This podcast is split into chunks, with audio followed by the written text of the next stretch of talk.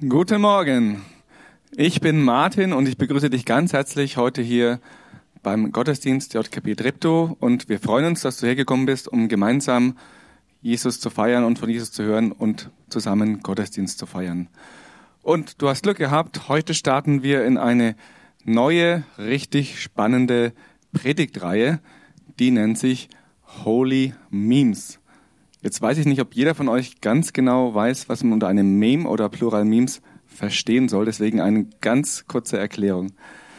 Der Begriff ist fast 50 Jahre alt und meinte ursprünglich, äh, kommt aus der Evolutionsforschung, meinte eben eine Art kulturelles Gen, also eine Idee, die sich ähnlich äh, einem Gen eben immer mehr verbreitet. Wurde jetzt adaptiert äh, durch Social Media.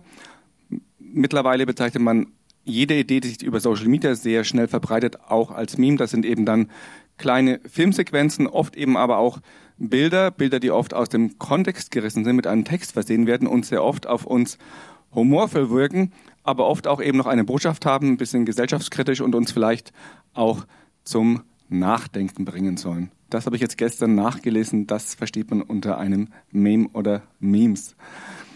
Vor 2000 Jahren gab es noch nicht wirklich Social Media, aber es gab jede Menge Gedanken, die natürlich auch verbreitet werden wollten und vielleicht auch zum Nachdenken anregen sollten. Und das historische Meme war damals das Gleichnis. Und um diese wichtigen historischen heiligen Memes, Gleichnisse soll es in unserer Predigtreihe gehen. Und welches Thema wir heute haben, dazu Film ab.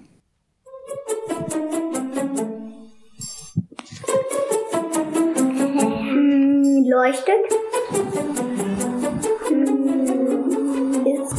Ähm, es macht den Raum heller. ja, es ist so rund. Ich kann das. Ähm, Kann man an- und ausmachen. Aber manchmal gehen sie auch kaputt. Ähm, also es ist es ist meistens im Haus. Etwas, das man in Lampen reinmacht. Und man kann es anschalten. In einer Lampe.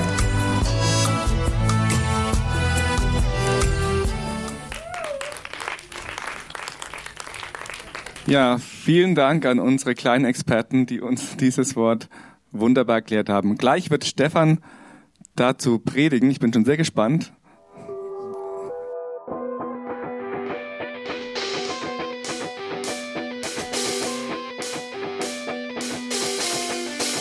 Party on.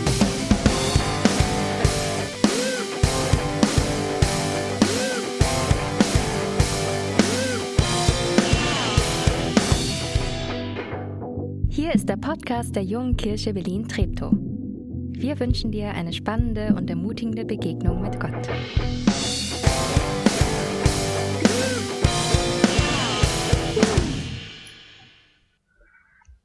Kennt ihr das?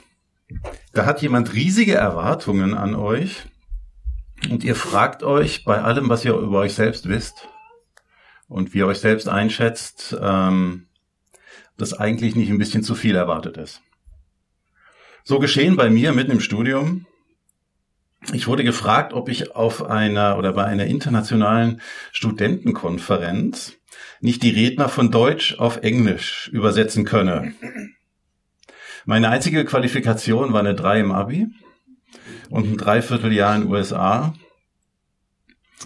Ähm, ganz abgesehen von meiner äh, deutlich begrenzten ähm, Sprachbegabtheit. Ich kann mich wirklich nicht mehr erinnern, was die, was die Kommilitonen da für einen psychischen Druck auf mich ausgewirkt haben, dass ich irgendwann mal zugesagt habe.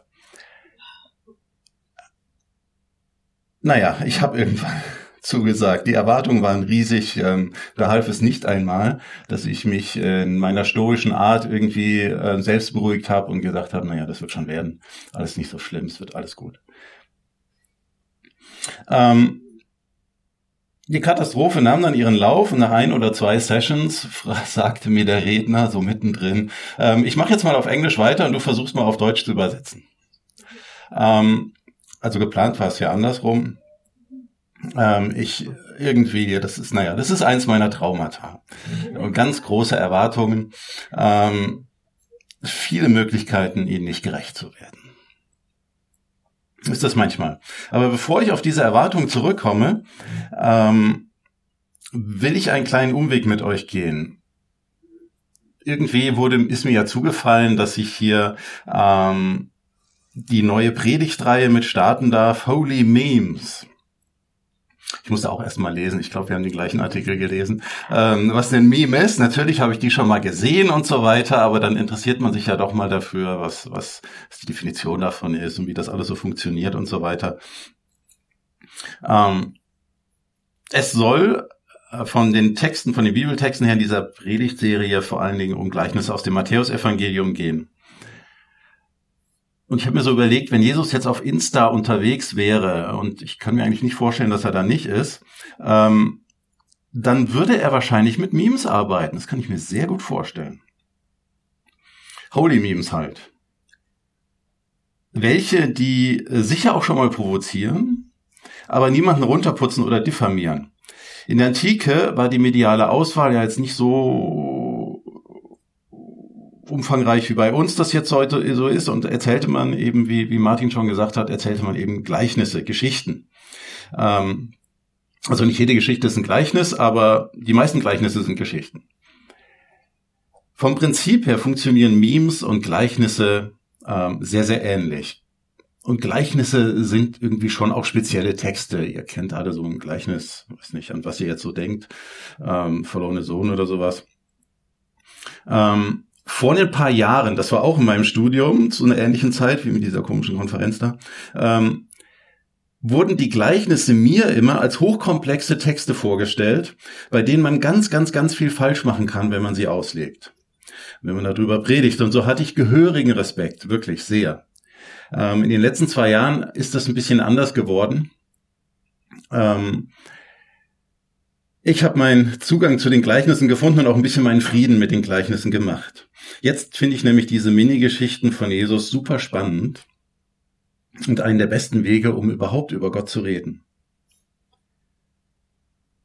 Es sollte ja eigentlich auch so sein, denn schließlich hat Jesus diese Sache mit den Gleichnissen so richtig populär gemacht. Es gab die schon vorher, aber ähm, seit Jesus äh, war das so irgendwie das Ding ähm, viral gegangen oder wie nennt man das dann? Ähm, Gleichnisse haben was ganz wunderbar Spannungsvolles, finde ich.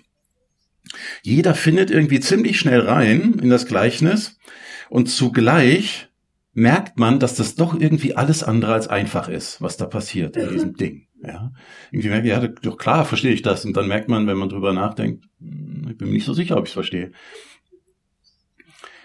Woran liegt das, dass Gleichnisse so einfach scheinen und dass man dann doch nie so richtig fertig mit ihnen wird? Ähm, meine Meinung ist, das liegt daran, dass Gleichnisse letztlich nichts anderes sind als metaphorische Geschichten. Als Geschichten, in denen zwei Dinge verbunden werden, die eigentlich überhaupt nicht zusammengehören. Geschichten, die ähm, aus dieser spannungsvollen Sache, wie, wie bei einem Meme, ein Bild ist da und ein Text gehört dazu irgendwie oder oder eine, eine Videosequenz und irgendwie wird das aus dem Kontext gerissen und was anderes reingestellt. Da kommen zwei Dinge zusammen, die eigentlich nicht zusammengehören. Aber in diesem Miteinander, was eigentlich so nicht stimmt und so nicht hinkommt, entsteht ganz viel Neues. Oft auch ein Witz. Das ist bei Memes auf jeden Fall der Fall und bei Gleichnissen ist es manchmal auch so. Und du so manchmal so drüber denkst, naja, hat Jesus gelacht? Ja, natürlich hat er gelacht, glaube ich. Also bei manchen seiner Geschichten ähm, denkt man, da ist so viel Ironie drin, also der hat das Faustdick hinter den Ohren. Gleichnisse sind im Gegensatz zu Memes allerdings im Regelfall länger verständlich und damit auch über lange Zeiträume anschlussfähig. Ähm, und dafür gibt es ein wunderbares Beispiel. Ähm, ich nehme mal den Anfangstext ähm, von unserem, von unserem Predigtext heute, äh, den ersten Satz. Ähm, der ist jetzt nicht so umfangreich.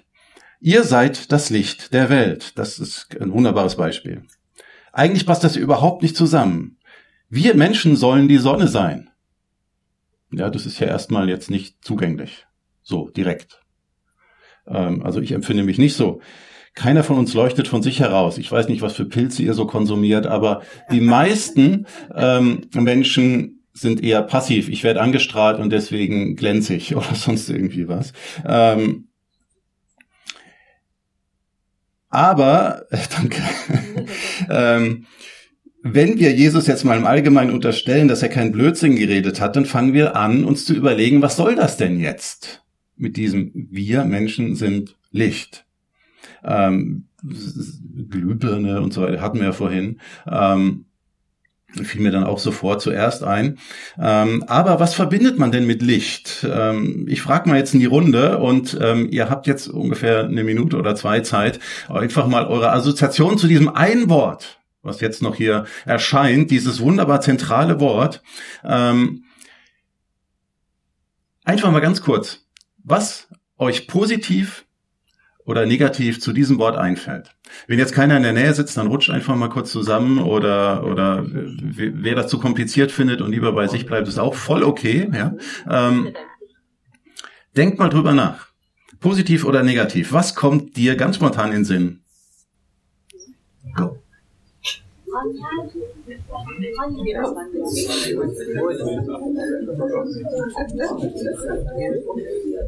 我下来。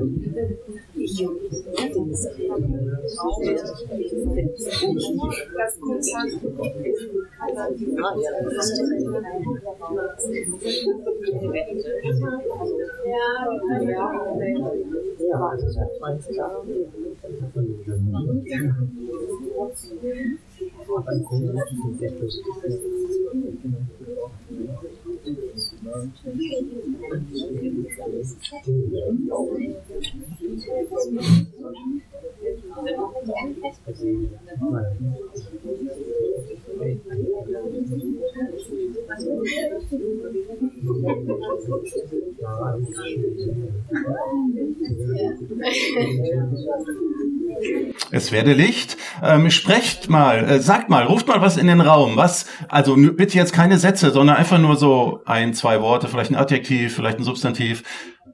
Jetzt. Wärme. Sicherheit. Wärme, Sicherheit, super. Welle. Farben. Strahl. Gelona. Ziel. Ja, ja, super. Das ist genau die Vielfalt, die ich mir erwartet habe. Sehr schön. Ähm, niemand verbietet uns, dass wir alles Mögliche in dieses Mini-Gleichnis reinlegen. Teilchen, Welle, ähm, bin ich Teilchen, bin ich Welle, keine Ahnung. Ähm, wie es alles gleichzeitig kommt auf den Versuch an. Genau. Ähm, und das ist voll okay. Es ist unheimlich unwahrscheinlich, dass wenn wir das Gleichnis, das, das komplette Gleichnis, oder das ist ja so super Mini-Gleichnis, da ist gar nicht viel Geschichte drin, da gibt es kein Vorher, Nachher und keine Entwicklung und so weiter, ähm, dass wir das Licht der Welt sind. Aber es ist äh, per Definition ein Gleichnis. Ähm, es ist überhaupt nicht unwahrscheinlich, dass wir alle dieses Gleichnis irgendwie so ein bisschen anders interpretieren. Und das ist okay so. Ja, das provozieren Gleichnisse. Gleichnisse machen genau das. Ja, dass sie uns mit hineinnehmen. Und das war die ganz große Gefahr, vor der wir während meiner Studienzeit gewarnt wurden. Man versucht uns nämlich zu sagen, dass wir unbedingt nur diesen einen, einen, diesen einen Punkt, den Jesus als Vergleichspunkt gedacht hat, dass wir den finden müssen und den predigen müssen. Und ich fand das immer total überfordernd. Wer bin ich denn? Ich, ich kann Jesus ja irgendwie schon auch fragen, aber ob ich dann die Antwort kriege und ob ich die richtig verstehe und so. Das war mir, ach, es war mir echt eine Last. Ähm, aber jetzt so im Nachdenken mehr über Gleichnisse, ich finde es total klasse, dass wir damit hineingenommen werden. Gleichnisse provozieren zum eigenen Nachdenken und geben uns dafür auch die Freiheit. Ja, sie, sie lassen uns nicht nur ein offenes Messer laufen. Interpretier mal so, jetzt selbst interpretieren, los, mach mal. Aber nee, das war falsch. So. Das machen Gleichnisse eben nicht, sondern sie nehmen das auf. Und das ist total wichtig. Eigentlich funktioniert unser ganzes Christsein so wie so ein Gleichnis. Gott stößt bei uns einen Prozess an und dann lässt er uns ganz viel Freiheit, wie wir damit umgehen, wie wir diesen Prozess weiter gestalten.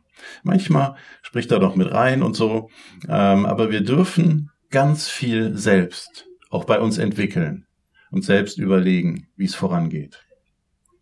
Damit haben wir Freiheit und mit Freiheit kommt Verantwortung. Und das ist auch gut so. In den Gleichnissen zeigt sich Gott und gibt uns doch ganz viel Raum, dass wir ihn auf unsere teils ganz persönliche Art und Weise verstehen.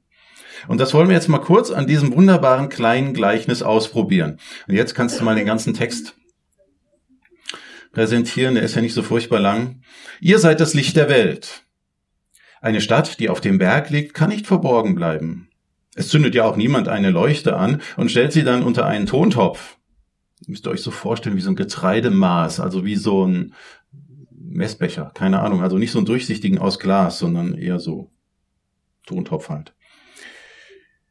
Im Gegenteil, man stellt sie auf den Leuchter, damit sie allen im Hause leuchtet. So soll euer Licht vor den Menschen leuchten, sie sollen eure guten Taten sehen und euren Vater im Himmel preisen. Und es ist genau dieser erste Satz, der mich überfordert eigentlich und überhaupt. Ähm ich kann das eigentlich ganz gut akzeptieren, wenn Jesus sagt, dass er das Licht der, Welt sei. Er selbst. Ja, das, das behauptet er auch. Im Johannesevangelium kann man das lesen. Ähm aber ich oder wir von mir aus das macht mir Stress. Ähm, vielleicht eben, weil das mit der Übersetzung damals nicht so geklappt hat und ich jetzt ein Trauma habe mit Überforderung und so. Ähm, ich ich selbst lese das da hinein. Das ist mein Ding. Ja, das ist also der Text und und ich, ja, wir beide. Ähm, euch mag es ganz anders gehen. Ja, der, das mag euch gar nicht überfordern, das mag euch völlig normal vorkommen und so. Ähm, aber was mir dann gut getan hat, ist das Weiterlesen. Das ist eigentlich immer ein, ein guter Tipp so. Ähm, ähm, nicht da aufhören, wo man Schwierigkeiten hat, sondern einfach mal weitermachen, mal gucken, was dann passiert. Ähm, das, Jesus hat ja nicht mit dem Sätzchen aufgehört. Er geht nämlich weiter. Es wird euch aufgefallen sein, er fängt an mit dem Licht der Welt. Also das, das ist ja schon massiv, das ist groß, das ist der Horizont, ja. Ähm, und dann reduziert sich das Ganze schon mal erheblich. Eine Stadt auf dem Berg, ja, auf eine Stadt auf dem Berg, die leuchtet nicht für die ganze Welt. Ähm, und dann nochmals Leuchter im Haus, ja, also das wird schon etwas bescheidener, die ganze Sache. Damit kann ich viel besser umgehen. Licht der Welt stresst mich.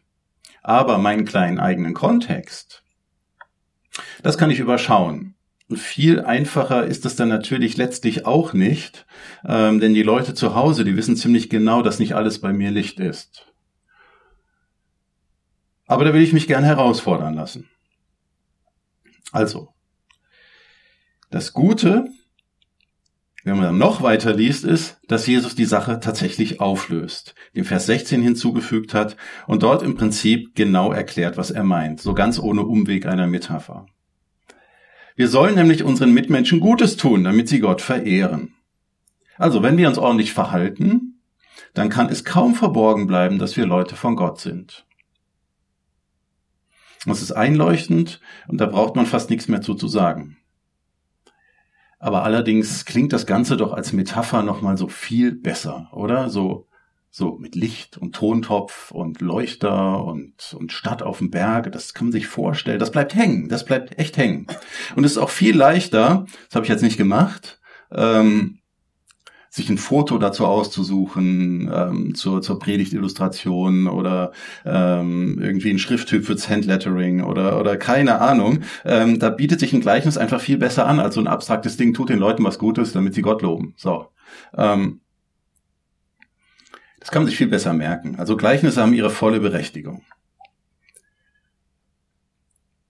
Und dann habe ich mir gedacht, ja, wo steht das eigentlich hier, dieser Vers? Ja, Matthäus 5, ich weiß nicht, wie gut ihr eure Bibel kennt, aber da, ähm, das ist mitten in der Bergpredigt. Er ist Jesus auf den Berg gegangen ähm, und, und hat seinen Leuten da was erzählt. Über, über drei Kapitel hinweg wurde das dann eben aufgeschrieben.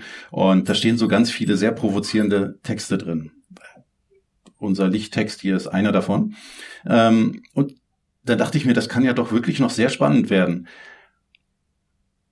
Kurz vorher geht nämlich Jesus auf die Seligpreisungen ein. Das ist so ein ganz berühmter Text, den habe ich auch mal abgedruckt. Müsst ihr jetzt nicht alles lesen, nur damit ihr, also wenn, sobald ihr anfangt, wisst ihr, um was es da geht. Ja, das ist so bekannt, ähm, das bestimmt schon mal gehört. Selig sind die Friedfertigen, selig sind die, die sich Gerechtigkeit wünschen, selig sind die, die verfolgt werden. Da wird schon ein bisschen komisch. Ähm, diese Behauptung, wer alles Gottes Segen empfangen wird, die sind an Leute gerichtet, denen es nicht besonders gut geht. Ist tatsächlich so. Wenn man das so liest, merkt man, die Leute, die da bezeichnet werden, die sind jetzt nicht irgendwie die, die davon von einem Festival zum nächsten gehen und irgendwie Party machen und ständig, dass ihnen gut geht und so. Ähm, Jesus spricht denen Mut zu, die eigentlich genau das Gegenteil empfinden, die die meinen, dass Gott sie komplett verlassen hat, die, die hoffen, noch irgendwie lebend da rauszukommen. Das sind die Leute, die er hier anspricht. Und diesen ziemlich verzweifelten Menschen sagt er zu, dass genau sie es sind, die besonders nahe an Gott dran sind. Auch wenn es sich überhaupt nicht so anfühlt. Es gibt keine Anhaltspunkte im Text, dass Jesus mit dem Licht der Welt irgendwelche anderen Leute meint, sondern es sind genau die. Es sind diese Leute, die das Licht sein sollen. Die, die da so verzweifelt sind, die selbst in der völligen Dunkelheit rumtapsen, das sind Gottes oder diese Leute sind Gottes Licht für alle anderen in dieser Welt. Wie soll das sein? Ich habe keine Ahnung, wie Gott das macht. Ähm, aber Jesus behauptet das halt. Wahrscheinlich gehört das zu Gottes Programm, dass er diese Welt vom Kopf auf die Füße stellt. Wir sollen lernen, dass diese Welt eigentlich ganz anders gedacht war. Nicht die großen einflussreichen Stars und Sternchen sind das Licht der Welt, sondern ein paar ganz normale Christen, die versuchen, ihr Ding gut zu machen. Wie das dann im Detail aussieht, wie man als Christin und Christ seine Sache möglichst gut machen kann, das könnt ihr nachlesen im weiteren Verlauf der Bergpredigt. Ähm, hier haben wir jetzt leider keine Zeit mehr dafür aber es ist spannend. Und da sind wir auch gemeinsam unterwegs. Jesus erzählt also Gleichnisse, weil wir dazu gezwungen werden, selbst drüber nachzudenken.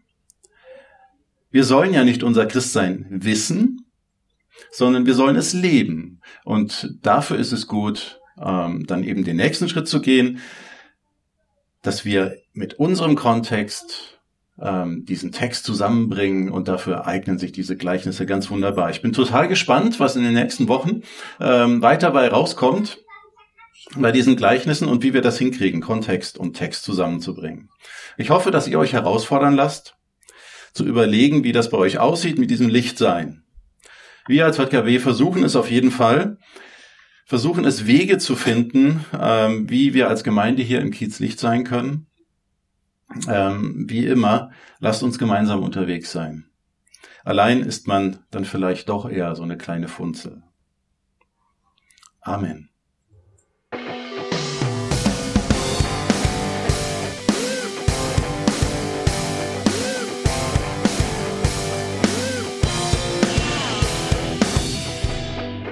Schön, dass du diesmal dabei warst. Wenn du mehr über den Glauben erfahren möchtest, dann schreib uns gerne an info@jkb-treptow.de oder besuch uns einfach persönlich. Alle Infos findest du unter jkb-treptow.de. Wir wünschen dir eine gesegnete Woche.